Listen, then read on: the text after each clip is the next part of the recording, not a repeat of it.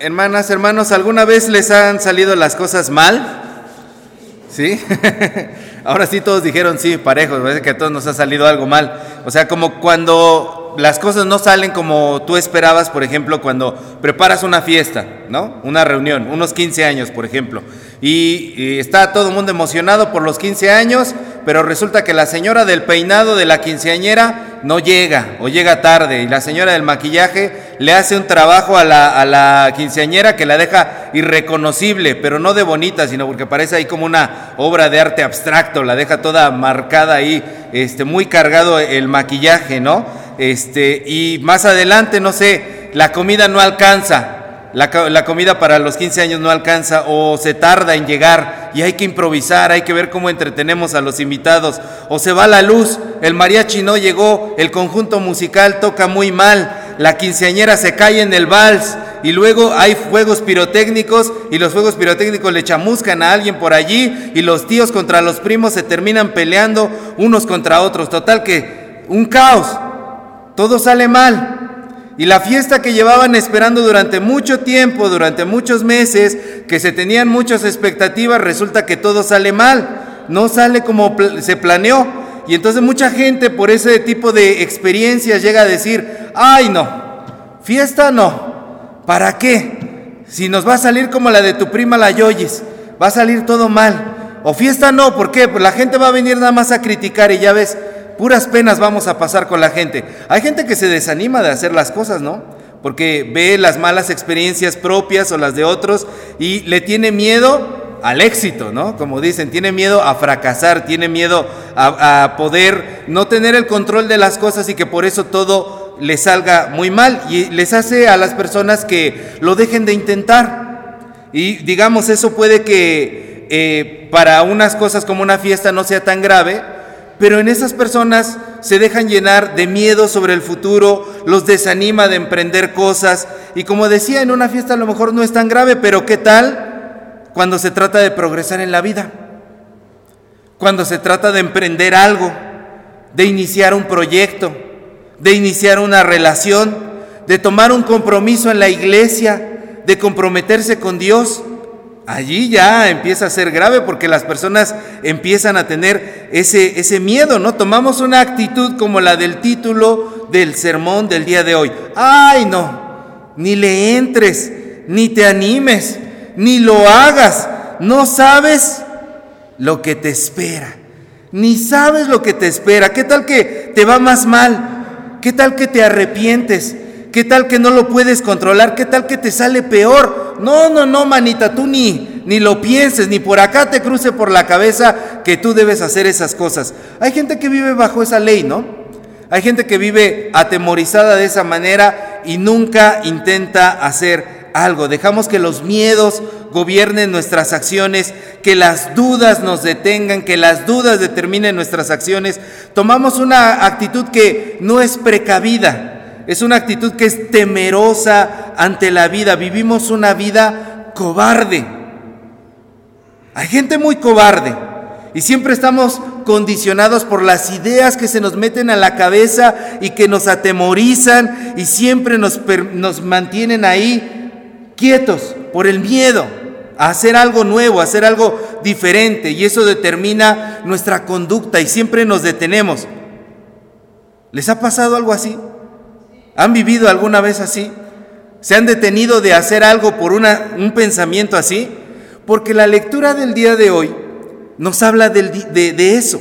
Tenemos ante nosotros una lectura bien chiquita, pero bien sustanciosa, que nos habla sobre estas situaciones de si nos detenemos a actuar por miedo o no, si tomamos una actitud negativa antes de comenzar algo o no. A ver, abra la Biblia, primera a los Corintios capítulo 1, versículos 1 al 3, que a lo mejor usted leyó, ah, yo no leí nada de eso en lo, que, en lo que estábamos viendo, a ver el pastor de dónde se lo inventó. Miren, vamos a leerlo de nueva cuenta, si le parece, léalo junto conmigo.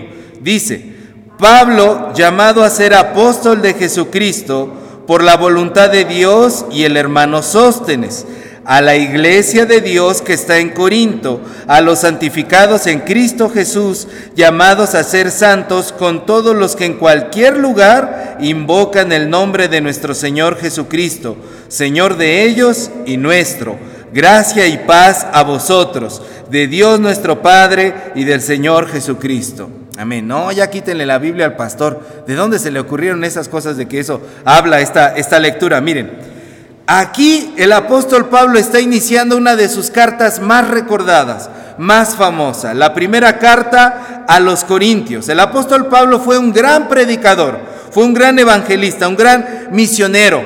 Probablemente es el mejor predicador después de nuestro Señor Jesucristo, aunque Pablo no conoció terrenalmente a nuestro Señor Jesucristo, se le apareció, pero no lo conoció terrenalmente. Y aunque se dedicó a viajar por muchos países y llevar el Evangelio por muchos lados del imperio romano en aquella época, había muchos cristianos que lo criticaban y que lo menospreciaban en su trabajo como evangelizador. Y la iglesia que más le costó lágrimas para trabajar al apóstol Pablo fue la iglesia de Corinto de los Corintios, de la que leemos el día de hoy. ¿Cuántas cartas le dedicó Pablo a los Corintios? ¿Quién sabe? ¿Qué pasó, hermanos? Es primera y segunda de Corintios. Le dedicó dos cartas. Y esta iglesia, estos cristianos de esta iglesia, esta comunidad de creyentes a la que Pablo les dedicó dos cartas tan largas, aparte de que tenían muchos problemas entre ellos y estaban peleados, fueron los que más pusieron en tela de juicio la labor de Pablo como misionero. Le hacían pasar muchos corajes, lo insultaban, le renegaban, eran rebeldes, no obedecían lo que él decía y además decían, ah, ese ni apóstol es. No tenían nada de confianza en lo que Pablo decía y lo desobedecían. Y en esta parte que nosotros estamos leyendo el día de hoy, todas esas cosas que les estoy contando ya pasaban. Y Pablo se dirige hacia ellos y decide escribirles y primeramente pongan sus ojos en la lectura, les dice que él es Pablo llamado a ser qué? Apóstol de Jesucristo. Apóstol quiere decir enviado. Yo soy enviado por Jesucristo. Yo fui enviado para obedecer la voluntad de Dios a ustedes. O sea, vengo en paz.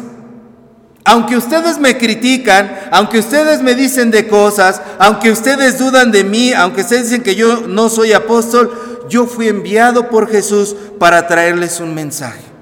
Un mensaje de amor, un mensaje de paz, un mensaje de esperanzas. Yo vengo ante ustedes con palabras buenas, aunque ustedes siempre tienen para mí palabras malas. Aunque me traten mal, yo estoy aquí para compartirles de parte de Dios no para pelear. Esto es muy interesante porque Pablo pudo haber comenzado su carta en otro tono, con un reclamo, diciéndoles, óiganme, ¿qué les pasa? ¿Por qué hablan de mí así? ¿Por qué se dirigen a mí de esa manera? Les recuerdo que yo soy un enviado de parte de Dios.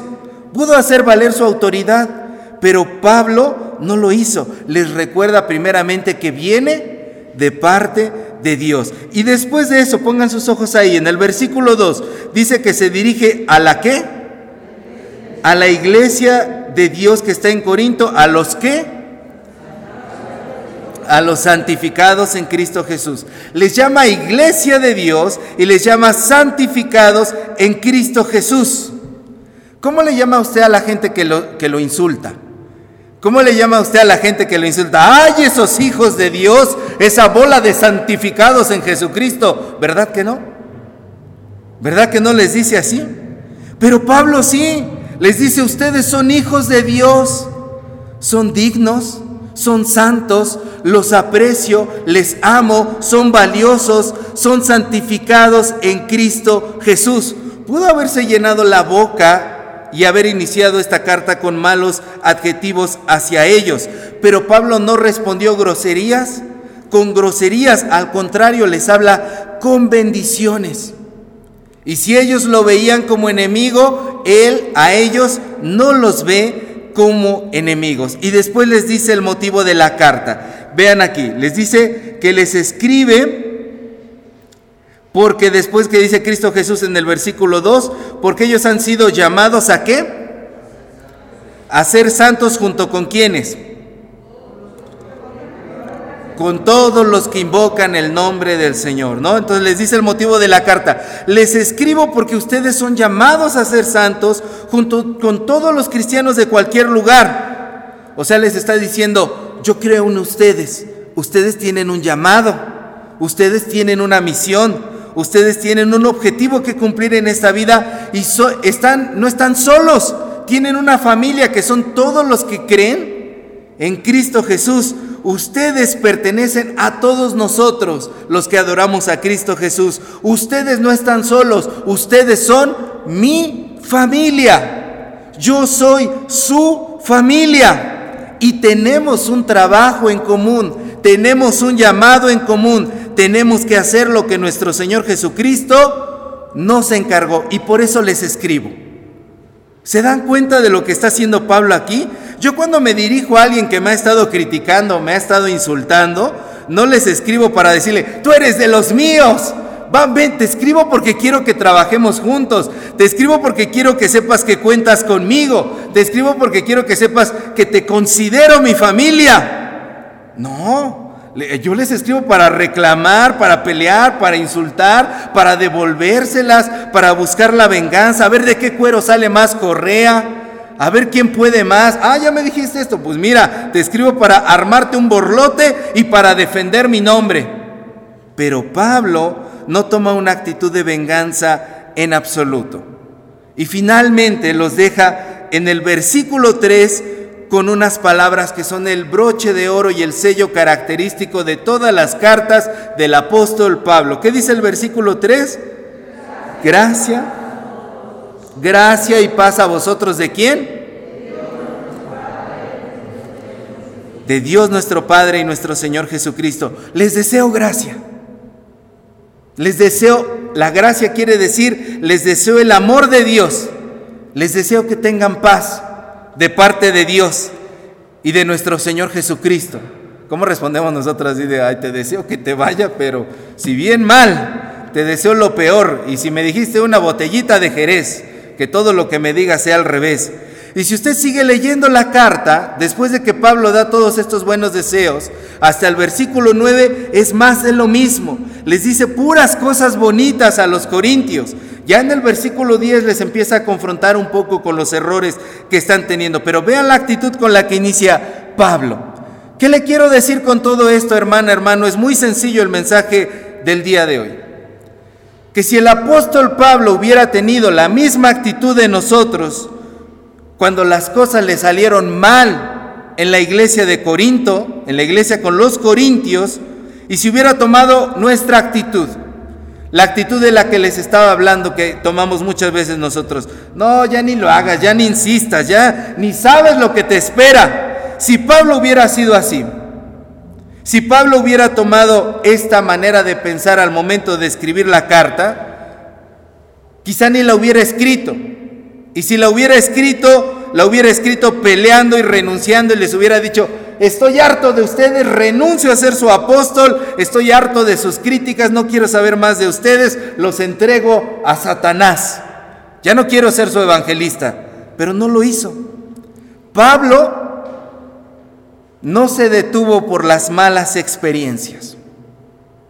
A Pablo no lo amedrentaron la posibilidad de que todo saliera mal y de que las cosas no fueran de acuerdo a su plan. Pablo lo intentó. Pablo lo hizo. Pablo escribió una carta y aparte escribió una carta en un tono preciosísimo es hermosa la carta a los Corintios, llama a la unidad, a la familia, a poder fortalecerse como iglesia. Y Pablo falló, porque por eso escribe una segunda carta a los Corintios, porque después de que él escribió esta, la respuesta en esa iglesia fue fatal. Pero Pablo no se rindió y escribió una segunda carta a los Corintios. Y ya no le dio tiempo de escribir una tercera porque seguramente hubiera escrito una tercera, porque Pablo era de los que no se rajaban, no se echaba para atrás. Y el mensaje es este. Es cierto, hermanas, hermanos, no sabemos lo que nos espera. No sabemos si vamos a tener éxito en lo que queremos hacer. Está empezando el año, es enero. No sabemos si el resto del año nos va a ir bien o nos va a ir mal. Y la vida ya nos enseñó que no sabemos si va a haber una pandemia, una guerra, una invasión. Yo no sé si vienen los extraterrestres este año. Yo no sé. Pueden pasar muchas cosas. La vida nos enseñó que no tenemos nada asegurado. Pero si tú te rindes desde el inicio, si tú te rindes antes de empezar, estás perdido. Estás perdida. Un cristiano verdadero como lo era el apóstol Pablo, lo intenta y lo hace y lo reintenta y lo vuelve a hacer y lo rehace porque eso es lo que un verdadero cristiano haría. Da lo mejor de sí una y otra vez. Decía un escritor y cineasta chileno, Alejandro Jodorowsky, cuando tengas dudas entre hacer y no hacer, elige siempre hacer. Porque si no haces te frustras, pero si haces y te equivocas, te queda la experiencia. Entonces, hermano, hermana, no le tengas miedo al futuro y no tomes una mala actitud desde el inicio del año, desde el inicio de las cosas y los proyectos que tú quieras hacer. No te amargues, no te derrotes, no te anticipes de antes para decir, no, yo no voy a poder, no lo voy a poder hacer. Que no te dé miedo por lo que has sufrido, que no te dé miedo por las malas experiencias. Mejor en este año, tómate de la mano de Dios Tómate fuerte de la mano de Dios y no te rindas. Eso es lo que hace un cristiano, que tu realidad no la dictaminen ni tus fracasos, ni tus miedos, ni tus malas experiencias, ni tus dudas, ni todos los pensamientos que tienes en la cabeza y lo que no te atreviste a hacer. Que tu realidad sea dictaminada por tu relación y tu comunión con Dios. Deja de estar paralizado y este año avanza. Porque dice Josué 1.9, todos se lo saben, mira que te mando que te esfuerces y seas valiente, porque yo estaré contigo donde quiera que tú vayas. Que ese sea su lema este año, hermanos. Amén. Pongámonos de pie. Amado Señor, danos un corazón grande para amar. Danos un corazón fuerte para luchar. Haznos gente nueva, creadora de la historia. Haznos gente nueva, portadora de la vida y la verdad. Señor, haznos valientes. En el nombre de Jesús. Amén.